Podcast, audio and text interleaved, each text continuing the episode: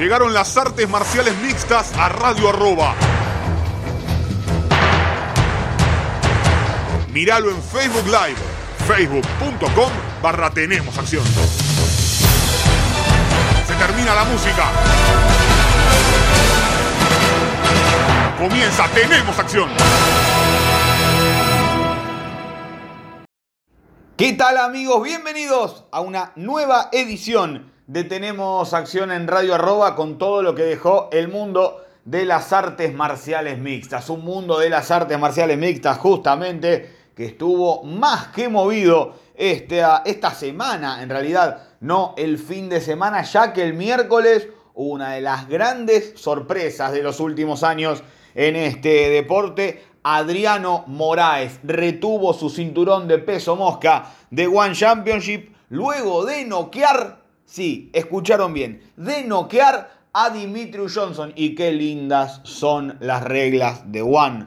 Siempre lo decimos, ustedes ya me conocen, los rodillazos en la cabeza a un oponente derribado deben ser válidos. Lo pidió el propio Dimitrius Johnson, lo dijo el propio Dimitrius Johnson en la pelea, en la controvertida pelea entre Peter Yan y Aljamain Sterling. Esto en One no hubiera sido ningún problema. Bueno, no lo fue porque hubo victoria para Adriano Moraes y retuvo el título y para mí esa es la historia de la semana, por eso decidí abrir este Tenemos Acción con lo sucedido el miércoles. También vale destacar espantosa descalificación a Eddie Álvarez, horroroso. Eh, el golpe en la nuca es uno solo de los seis que impacta realmente Eddie. El único ilegal es el quinto y claramente se nota que es el que menos lastima que es el que menos pega. A Yuri Lapicus comenzó a dolerle cuando el referí le dijo a Eddie Álvarez, tené cuidado con los golpes en la nuca. Mamita querida.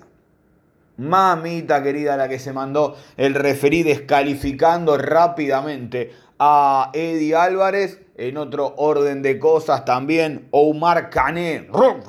Sigue sumando victorias, el peso completo pega y duro. La estrella de lucha senegalesa que querrá seguir haciendo su camino en las artes marciales mixtas, donde quedó su pelea con Marcus Bullella, de la que tanto se había hablado. Esperemos que pronto se realice, porque sería un choque de estilos divinos. El viernes me voy a quedar con dos cositas de Velator. La primera, la clasificación de Ryan Bader a las semifinales del torneo del Grand Prix de peso semicompleto, luego de vencer en fallo unánime a Lioto Machida. Y a ver si alguien le hace llegar este audio a Scott Cocker en Argentina, en Uruguay, en Chile. No digo en toda Latinoamérica porque sé que estuvo abierto. Queremos ver el evento.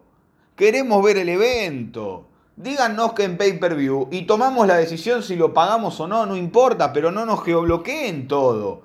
Queremos ver el evento, nos gusta ver Bellator. Después se quejan cuando los peleadores son poco valorados. Y si no lo podemos ver, no lo podemos valorar para saber qué es lo que sucede. Lo cierto es que el próximo viernes pueden arreglar el error, abrir la conexión de YouTube nuevamente y así podremos disfrutar de Vadim Nenkov contra Phil Davis, parte 2 por el título de los semicompletos. Ese torneo que será parte también Cory Anderson, el, ruso de nombre complicado, Yushi Marudov, todavía, todavía no me sale decirlo de corrido, y que en mayo tendrá a Anthony Johnson contra Joel Romero. Ryan Bader, el campeón de peso completo, está en las semifinales del torneo de la categoría por debajo y aparentemente se viene un título interino en la máxima categoría de peso. Ya que estamos, avísenle que hagan lo mismo en liviano, porque Patricio Freire es campeón hace como dos años y nadie se enteró de ese cinturón. Ahora sí, a lo que ustedes vinieron, porque yo sé que lo que ustedes quieren cuando yo hago Tenemos Acción es que hable de UFC.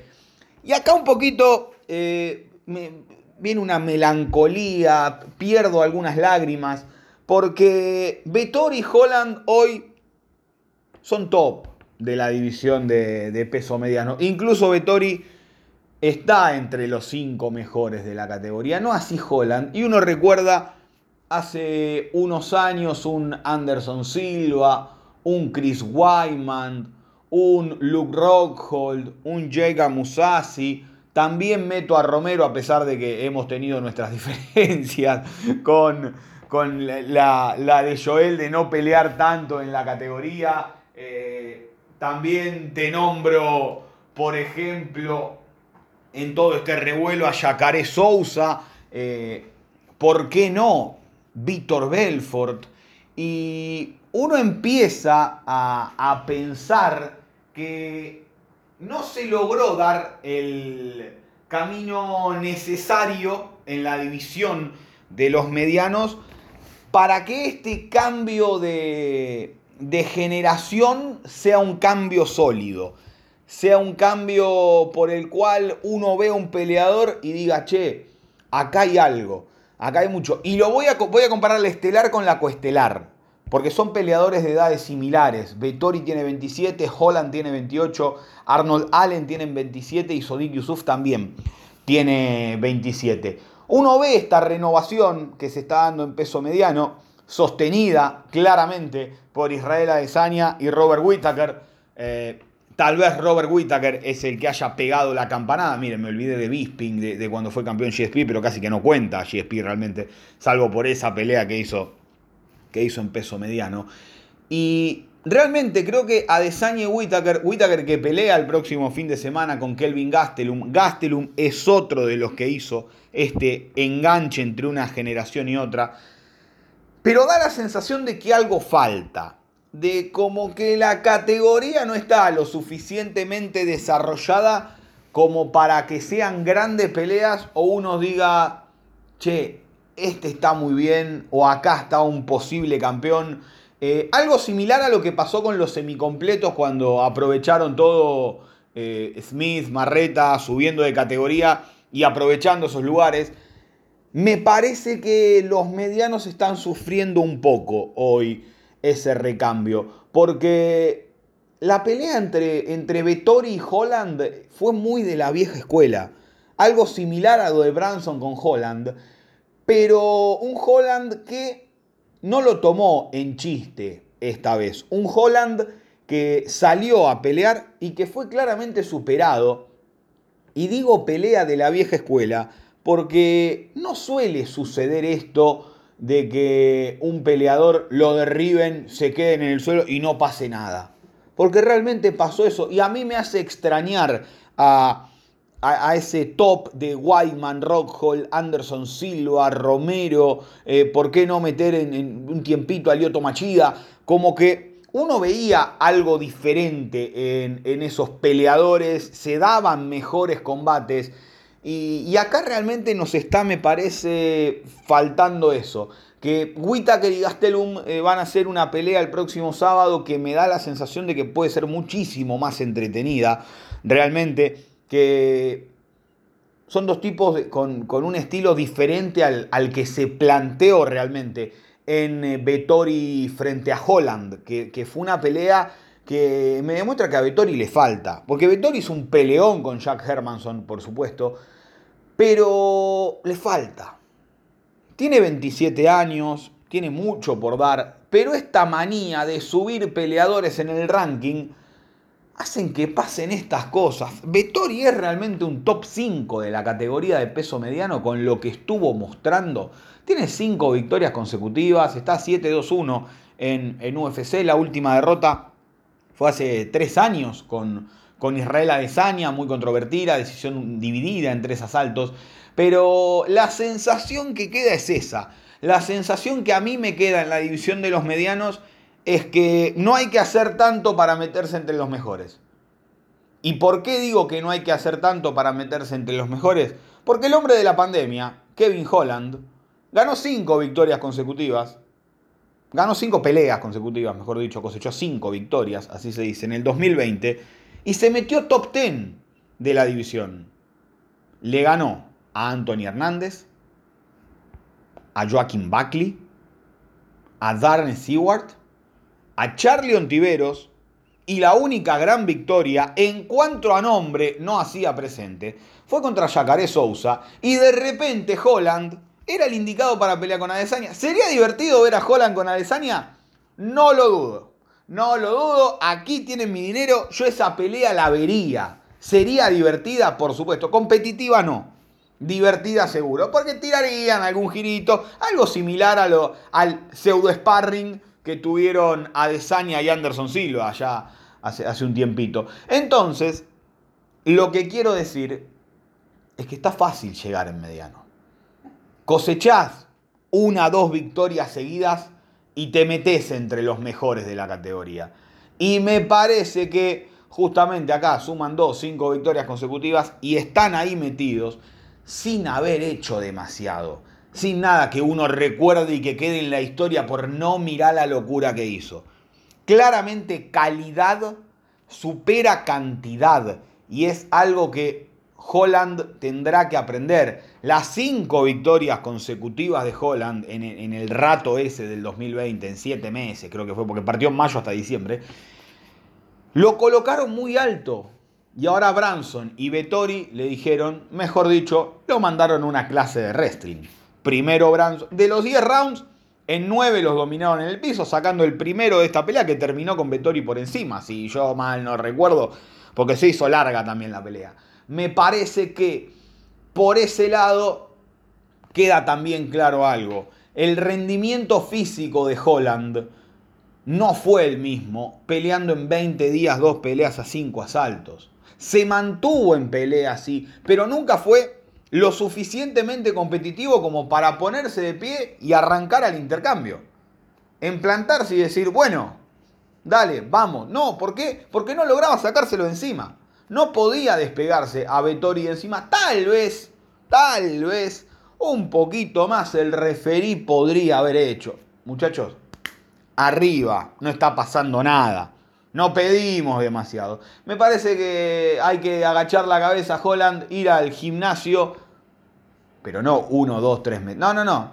Cuatro meses.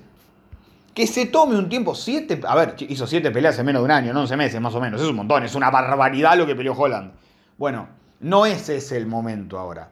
El momento ahora es el de drillear defensa de derribo, el de entrenar lucha, el de ponerse la calza de lucha y entrenar lucha. El defender el derribo. No te digo que vayas a buscar un derribo a dos piernas todas las peleas. Defendelos. Y no pienses en peso welter. Quédate en mediano. Gana un poco de masa muscular y quédate en mediano. Porque los welters se le van a meter más abajo aún, más fácil, más rápido. Y se lo van a llevar al hombro. Se lo van a llevar al hombro a Kevin Holland, que tiene 28 años, Vettori tiene 27. Tienen los dos muchísimo por dar pero me parece que a los dos les llega el top más temprano de lo que realmente merecen. Le pasó a Jairzinho en los pesados. Y los que uno, por ejemplo, el escondido Jan Strickland, que tuvo el accidente en la moto, que casi no volvió a pelear, va sumando de a poco para meterse. ¿Entienden? Una cosa es caer por conseguir una gran victoria, Jairzinho con Overeem, y otra vez hacer ese lugar, hacer ese camino. El camino que hicieron los Leon Edwards, los Poncinibio, los Vicente Luque. Los caminos largos, con muchas peleas, con muchas victorias, construido paso a paso, que me parece que es mejor que un camino frenético y de repente encontrarte con algo que vos no sabés manejar que es, por ejemplo, el wrestling de Derek Branson o el wrestling de Marvin Vettori. Ojalá Darren Till pueda mejorar eh, pronto de su lesión, de su fractura, mejor dicho, en la clavícula y tengamos Marvin Vettori contra Darren Till. Es una pelea que me interesa bastante. Darren Till, eh, estratégicamente hablando, prepara muy bien las peleas sabe mantener muy bien la distancia, se pone de pie rápido, al menos busca ponerse de pie rápido cuando lo derriban y creo que es un lindo choque ante un Vettori que me parece que aprovechando el grappling eh, se cansó un poquito más de lo que había pasado la vez anterior frente a Jack Hermanson. Del lado de Kevin Holland, ¿por qué no pensar en que, como les dije, baje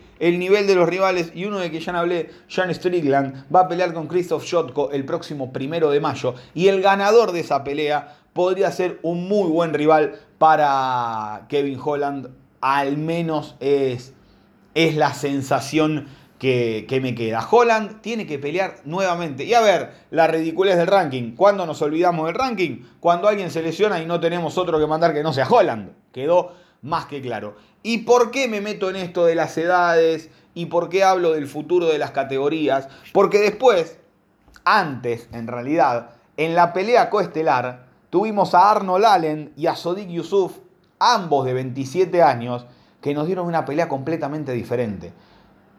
A Yusuf le faltó inteligencia en el tercer round, no calculó, me parece que había perdido los dos primeros y por ahí falló el nigeriano cayendo por primera vez en su carrera en eh, UFC, cosechando ahora 11 victorias y 2 derrotas como profesional, 4 y 1 en UFC.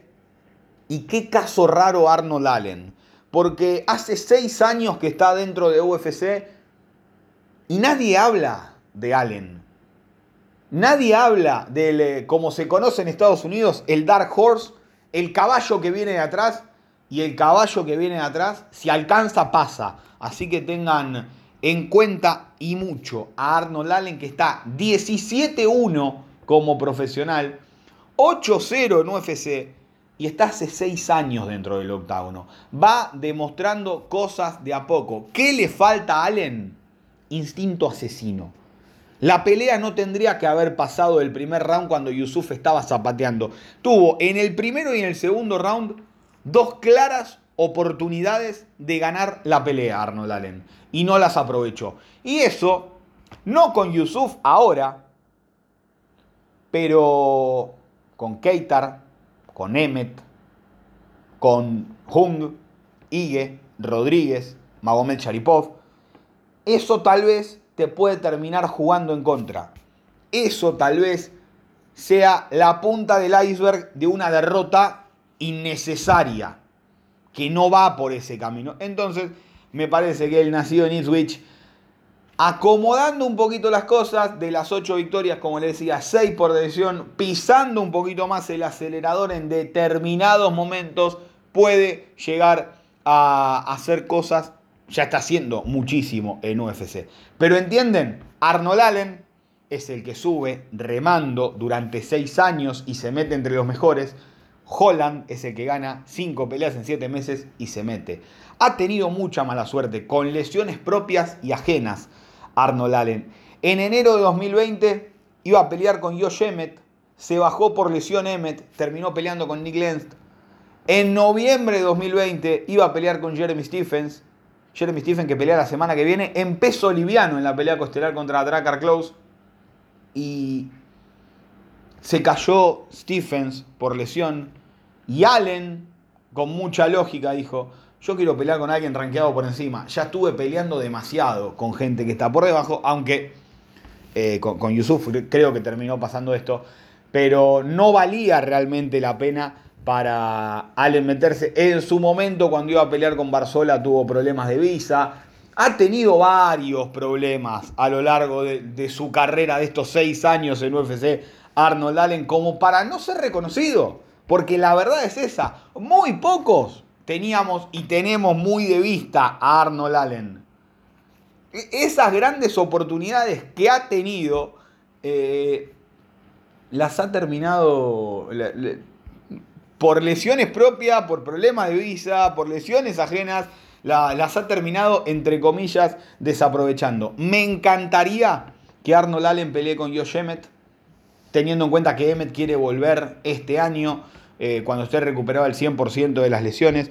No creo que sea rival de Calvin Keitar, porque Keitar eh, quiere tomarse más tiempo del, normal para volver a la pelea, con los protocolos de contusión bien eh, cumplidos. le pegó muchísimo Max Holloway a Calvin Keitar.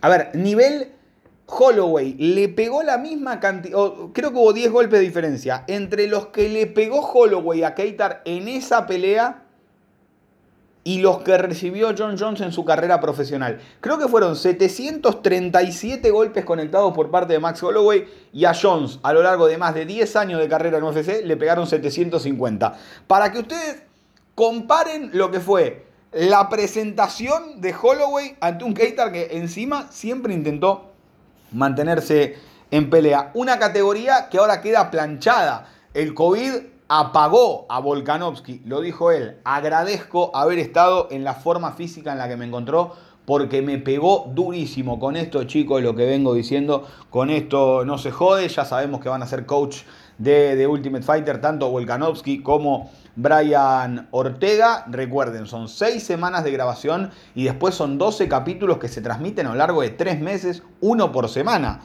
Hasta fines de noviembre, principio de diciembre. Olvidémonos, a no ser que hagan algo raro en el medio, que no sea en, el segundo semestre, qué sé yo, algo así medio raro. Olvidémonos de Volkanovski contra Brian Ortega. Se supone que en algún momento, en algún universo paralelo, van a pelear Sabit y Magomed Sharipov. Porque si vamos a esperar tanto tiempo para Sabit, eh, Jair Rodríguez, me parece que en algún momento van a. O sea, si la próxima no es Magomed Sharipov contra Rodríguez, yo me habré sentido estafado durante todo el tiempo, desde que se dijo que iban a pelear hasta ahora por algo muy sencillo. ¿Para qué lo hicieron esperar a Sabit o para qué lo hicieron esperar a Jair? Recordemos, en junio van a estar peleando Chan Sung Jun con Danigue y si bien entiendo que Allen tal vez pida a alguien de más adelante en el ranking, qué lindo que sería el ganador de Shane Burgos contra Edson Barbosa frente a, Arnold Allen. Y tomando que hay un ganador de esa pelea, me encantaría que el ganador, que el perdedor de ese combate también queda bien emparejado con Sodik Yusuf. Y por qué no pensar en Giga Chikatsu o Cap Swanson, quien pierda esa pelea para enfrentarse a Sodik Yusuf. Julián Márquez consiguió una gran victoria sobre Sam. Yo no entiendo cómo sigo en UFC. Albi. Buenísimo, palizón de Julián Márquez. Un tipo que es show asegurado. ¿Qué sé yo? No sé si, realmente chicos, mano en el corazón, no sé si es bueno o malo Julián Márquez. No sé, estuvo dos años y medio sin pelear, volvió, metió dos victorias consecutivas, chapó para Julián Márquez. Sabemos que algo en su pelea va a pasar, nunca sabemos qué. Pero sabemos que algo en su pelea va a pasar, lo dejó desparramado con un mataleón brutal a Samalvi que, atentos a esto, en las últimas seis peleas empató una, aplauso cerrado, y perdió cinco.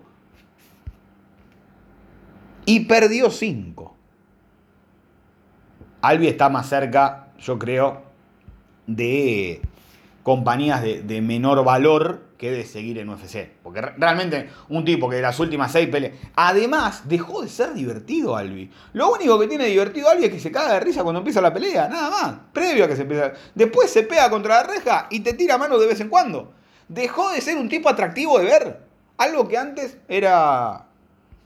Era algo normal en su juego. Era algo que estaba bien, que, se lo veía bien a Sam Albi, bueno, ya no. Mi viejo Sam ya no es lo que era. La verdad y lamentablemente es eso. Vamos a hacer la primera pausa en este Tenemos Acción de día lunes. Lo que viene, no me olvidé, la brillante presentación de Mackenzie Dern, la pelea de Ignacio Bamondes. ¿Qué sigue para el chileno Ignacio Bamondes? Mucho por hablar de esa pelea. ¿Y quién es Yargis Dañó? El nacido en Siria de 37 años que volvió después de tanto tiempo y metió para, y para mí, perdón, fue ultrajado, fue robado de los 50 mil dólares porque fue el mejor knockout de la noche. Pausa y ya regresamos con más. Tenemos acción aquí en Radio Roba, dale. Continuamos con más, tenemos acción aquí en Radio Arroba y lo prometido es deuda. Como les digo siempre, qué evolución que estoy viendo en Mackenzie Dern, chicos. Qué tremenda evolución que estoy viendo en Mackenzie Dern. Eh, palanca de brazo en el primero sobre Nina Ansaf. Ansa, perdón, sobre Nina Nunes. Que ahora está utilizando su apellido de casada. Victoria por sumisión en el primero para Mackenzie. ¿Y por qué hablo de una evolución en Mackenzie? Recordemos, llegó a UFC, invicta, la maga del Jiu-Jitsu, bla, bla, bla, bla, debuta, gana, le había costado dar el peso. En la segunda pelea da 123 libras y media, casi el límite de peso mosca, peleando en paja. 126 es el límite permitido en peso mosca cuando no es la pelea por el título. 116 el límite permitido en peso paja. Tiene una nena que embarazada, tiene una nena, vuelve al poquito tiempo. Y ya se vio otra Mackenzie, porque se hablaba del cambio de categoría, que no puede seguir, porque no se la veía bien físicamente también a Mackenzie. Es dominada por Amanda Rivas y yo creo que ahí hizo un clic. ¿Por qué? Porque vos tenés dos formas de encarar una derrota. Como y, lo pongo en, una peleadora, para que quede claro el, el concepto. Tenés la forma en que lo tomó Ronda Rousey, de decir, ya está, listo, no hago más nada, ¿saben qué? No peleó más, me voy a la WWE, listo. Se encaprichó, volvió, peleó con Amanda, era la misma ronda, sin ninguna evolución. Amanda la pisoteó, nunca más volvimos a ver, ni cerca del octágono, a Ronda Rousey. O tenés la otra cara. ¿Cuál es la otra cara? Bueno, ¿cuáles son los errores? Llego muy justa al corte de peso, que hay que hacer, hay que bajar de peso, antes no hay que llegar que el corte sea tan drástico, que el corte sea menor, y viene dando el peso de manera perfecta. Mackenzie se la ve mucho más estilizada en su figura a la hora de presentarse en la pelea y se nota que tampoco rebota demasiado en peso y si rebota mucho lo hace orgánicamente, no lo hace todo de golpe. Primer fase tildada, primer fase concedida. ¿Cuál sería la segunda fase? ¿Qué es lo que nos sale mal? Esconder el derribo. ¿Cómo se esconde el derribo? Intercambiando bien, siendo buena boxeadora para llegar al cuerpo a cuerpo. Muchos creen que Ronda Rousey quiso boxear con Holly Holm y por eso perdió. No, error. Ronda no sabía cómo cortarle distancia usando las manos a Holly Holm. ¿Qué hace Mackenzie? Que tiene 28 años apenas, ¿eh? Una carrera por delante. Aprende a boxear, pero para esconder la mano y lograr meterse abajo, lograr meterse en la cintura, cortar distancia y cuando tocamos el suelo, el problema es de la rival, chicos. El problema es de la rival, porque Mackenzie en el piso es buenísima. Mackenzie en el piso no tiene estos problemas.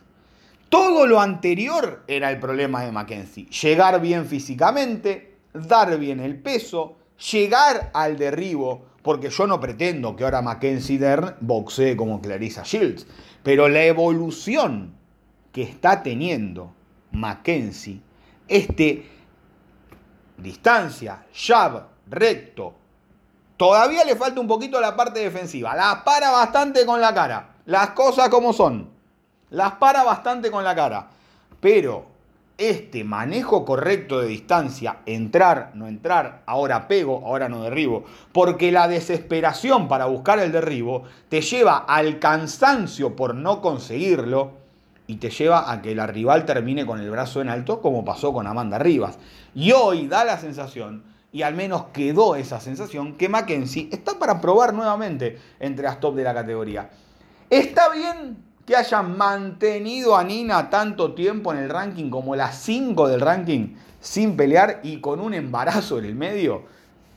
No lo sé. Claramente fue superada Nina. Ahora tiene un récord de 10, 7, 4 y 4 en UFC y está con dos derrotas consecutivas. Los rankings. No, no, no hay mucho más que, decir que eso. Mackenzie pasa a tener un 11-1, 7 sumisiones, 6-1 en UFC y 4 victorias consecutivas luego de su primera derrota. Y ahora sí, es momento de... ¿Para qué estamos?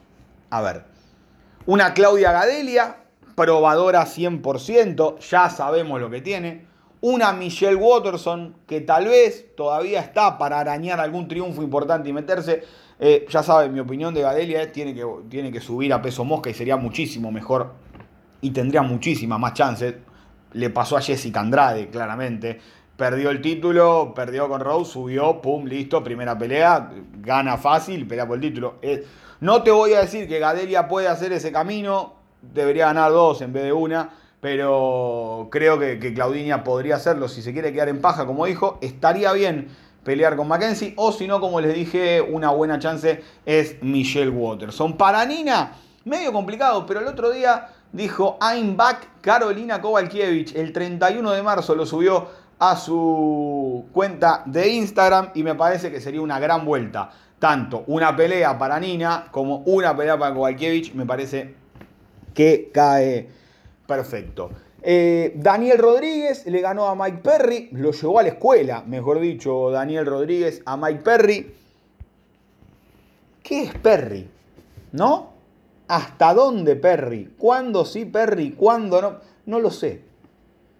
El, víctima del hype, claramente víctima del hype, Mike Perry. Víctima de subirlo en el ranking porque este pibe es divertido, subirlo en el ranking porque es bocón víctima de, su problema con, con Darren Till. Tantas veces se pelearon, nunca pelearon entre ellos. Incluso ahora Darren Till le mandó un mensaje y le dijo, lo primero a la familia, loco, si te querés venir a vivir a Liverpool y entrenar conmigo en mi equipo, las puertas de mi casa están abiertas, vemos qué podemos hacer, venite con tu hijo recién nacido, venite con la Tori pero metete en un equipo. Ya la Tori, todo bien, es la madre. Hijo hija, no lo sé, creo que la madre del hijo, no, no, sé el sexo de, del bebé.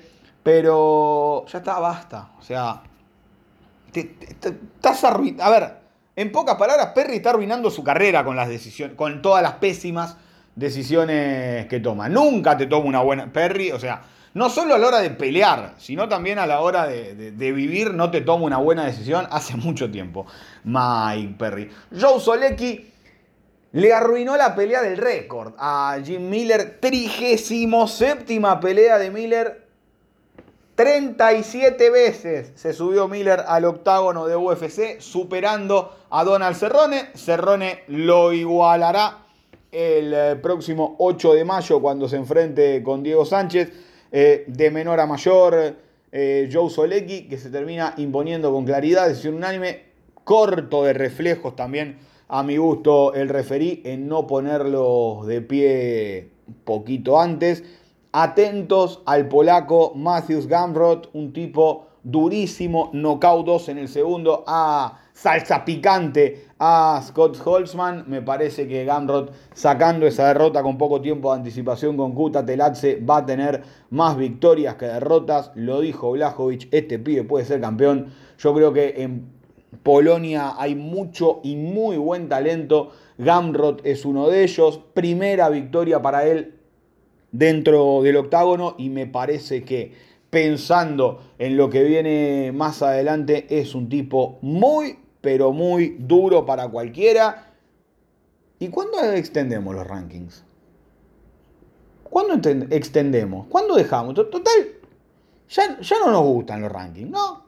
¿Por qué no hacemos del 1 al 30 en lugar del 1 al 15? Ya que estamos, le buscamos la forma. A ver, UFC lo tiene. Solamente lo único que tiene que hacer es publicarlo. Del 1 al 25. ¿Por qué no ampliamos un poco los rankings? ¿Por qué no empezamos a sembrar estas peleas para que eh, sepamos dónde también lo está considerando UFC a Matthews Gamrot. Porque para mí está entre los 25 mejores tranquilamente. ¿eh? Y, ganó una vez, lo mismo que su rival Kutatelatse, que pelea con Dot Match el 17 de julio. Por suerte se reprogramó, recontra peleón. Ahora sí, pasamos a lo que fue derrota lamentablemente del chileno la jaula Ignacio Bamondes. Fue decisión dividida en tres sobre John McDessie. Para mí ganó bien. McDessie fue un poco más certero. A, a Bamondes le faltó tal vez un poco el, manejo de distancias. McDessie, un, viejo pillo de, de, este deporte, laburó muy bien. Salía siempre él golpeando de la, de la combinación. Un duro corte de peso para Bamondes pero que se lo vio bien recuperado a la hora de subir al octágono, al joven eh, chileno de 23 años, que realmente hicieron la mejor pelea de la noche, no se dio bonificación, le deberían haber dado 100 mil dólares a John McDessie porque por tres cuartos de libra Ignacio no dio el peso, dio 156.75 y no dar el peso te anula directamente para la posibilidad de tener una bonificación post pelea, sea performance o sea pelea, y si es pelea, va a caer del lado únicamente de, John McDessie. Hubieran sido 100 mil dólares para John McDessie, nada para la jaula. Lo cierto es que Y, y me meto un poco también en lo que fue la pelea de Marce Rojo. Es lo mismo. Perdieron los dos, pero perdieron dejándolo todo. Perdieron diciendo, ¿sabes qué? ¿Sos vos o soy yo? Dale, vamos a cruzar. Y termina siendo una tremenda pelea la de Bamondes contra alguien muy, pero muy experimentado. La jaula se animó, Ignacio se animó. A veces alcanza, a veces no. En este caso no alcanzó y como lo dije el día de Marcel Rojo, piensen que están jugando el Mortal Kombat y hay que arrancar desde abajo de todo. En liviano pueden ser 3.542.932 peleadores. El próximo rival de Bamondes, así que no voy a tirar un nombre innecesariamente, porque realmente no, no, sabría de dónde agarrar. ¿Quién va a pelear? ¿Alguno que no pelea hace mil años? ¿Uno que es nuevo? ¿Un debutante? ¿Uno que no entró? ¿Uno por rebote que cayó de acá? Realmente no lo sabemos. Jarjiz Dañó. ¿De dónde salió? Nació en Siria, representa a Alemania, había perdido y empatado sus únicas peleas en UFC. Nadie sabía absolutamente nada hace cuatro años y siete meses no se subía al octágono y le metió un cascotazo divino a Jorgan de Castro. ¡Denle el bono! ¡Denle el bono! El mejor knockout fue. Ya sé que es performance ahora, pero si ponemos a Gamrot y a Daño, le tenés que dar el knockout a Daño. Le tenés que dar la bonificación a Daño, le salva la vida a Daño. Porque Gamrot va a seguir peleando quién sabe cuántos años más. Por cierto, me enteré que Jargis Daño empezó a entrenar a los 27 años. Solamente levantaba pesas en el gimnasio. Bueno, bastante peso levantaba, ¿no? No, las mancuernitas de 8. Pero... La verdad, con el tortazo que le metió, y yo te lo quiero ver de vuelta pronto. Yo te lo quiero ver de vuelta pronto. A Jargis Daño. Jack Shore, el galés, decisión dividida en tres asaltos a Hunter Azur. Para mí ganó bien. Jack Shore, un peleador que mantiene su invicto, una pelea muy, pero muy complicada. Luis Saldaña le ganó decisión unánime a Jordan Griffin. Para mí, la pelea la ganó Jordan Griffin, una pelea extremadamente desprolija, muy desprolija. Eh, no parecía del nivel que, estamos acostumbrados a ver eh, dentro del octágono. Daun Young le ganó decisión unánime en tres a William Knight. William Knight, lo más parecido a una tortuga vuelta en el piso, nunca estuvo la chance siquiera de ponerse de pie cuando Jung lo derribaba. Y en la primera pelea de la velada, uno que le tenemos mucho cariño, el señor Impaka Sanganay debutó con su misión en el segundo asalto, un mataleón bastante feito sobre Sasha Palatnikov. ¿Qué quiero decir con bastante feito? No pasó los ganchos, se tiró de cabeza al suelo. Si Palatnikov eh, era un poquito más inteligente, se lo sacaba de encima, pero eh, Palatnikov también bastante flojón de papeles, bastante flojón de papeles, pero fue un triunfazo para Impa Kazanganay. Recordemos que esta semana estará plagada nuevamente de eventos. El día miércoles habrá One Championship a las 21.30 en Argentina. Transmisión de YouTube, 100% real, not fake. El día viernes habrá Velator, 19 horas 20 por ahí. Vaya uno a saber si se les ocurre transmitir o no Vadim Nenkov contra Phil Davis, parte 2. Recordemos, hasta el viernes a las 6 de la tarde estaba el link abierto y se podía ver en YouTube. Lo cerraron, chau, ni nos vimos. Y así, y uno se tiene que enterar de, no, que la VPN, que esto, que el otro, que así, que así. Chicos, ¿qué lo divertido de todo esto? Que digan, che, hay unas peleas recopadas donde pone la tele, pim. YouTube, que con los smart, pim. Pero ya, no, tenés que cambiar la BP. ¿Qué? ¿La BP qué? No sé cómo se hace, cómo se juega. No, que entra por esta página que la otra. ¿Cómo invitás a un amigo tuyo a ver una pelea de Velator si tiene que hacer semejante quilombo? En serio, por favor. Soluciones, Velator. 2021. Soluciones. Queremos ver a Vadim Nenkov contra Phil David. El mismo día pelea Víctor Nenkov, el hermano de David, contra Karl Albrechtson. Che, está... Y me molesta porque está empezando a armar alguna que otra pelea picarona, Velator. Está armando alguna que otra cosita linda. Y acá renguea un poquito, le falta. Y el sábado por la noche, a partir de las 20 de Argentina, el plato fuerte Robert Whittaker, Kelvin Gastelum, la pelea estelar, ese combate que no se dio por una hernia intestinal de Robert Whittaker descubierta horas antes de pelear y ese día es el que terminan peleando Anderson Silva y, e Israel Adesanya en la pelea estelar. Jeremy Stephens vuelve a la categoría de peso ligero para enfrentarse con Drakkar Close. Andrei Arlovsky, el hombre que nunca descansa. Pero pelea con Parker Porter. Bueno, no importa, yo entro. Pelea con Chase Sherman. Abdul Razak Al Hassan sube a peso mediano para enfrentarse a Jacob Malcolm. Jacob Malcolm, el compañero de equipo de Robert Whittaker, que ya fue apaleado en una cartelera. Bueno, le ponen otro tipo para que le pegue mucho. Hay que ver si sobrepasa, porque creo que había sido Phil Hobbs el que, el que lo pasó por arriba mal a Jacob Malcolm. Linda pelea entre Luis Peña y Alexander Muñoz y una que tiene todo para ser una de las mejores de la noche. Ricardo, Marco, eh, Ricardo Ramos, perdón, frente a Bill Olgio. Esa será la cartelera estelar. En las preliminares debutará Lupita González, Godínez, perdón, lo hará contra Lupita González, escúchenme, Lupita Godínez lo hará contra Jessica Pené. El español Juan Espino regresa a la acción para enfrentarse con Alexander Romanov. Y en la estelar de las preliminares, eh, muchos quieren ver más de Tracy Cortés y se enfrentará con Justin Kish.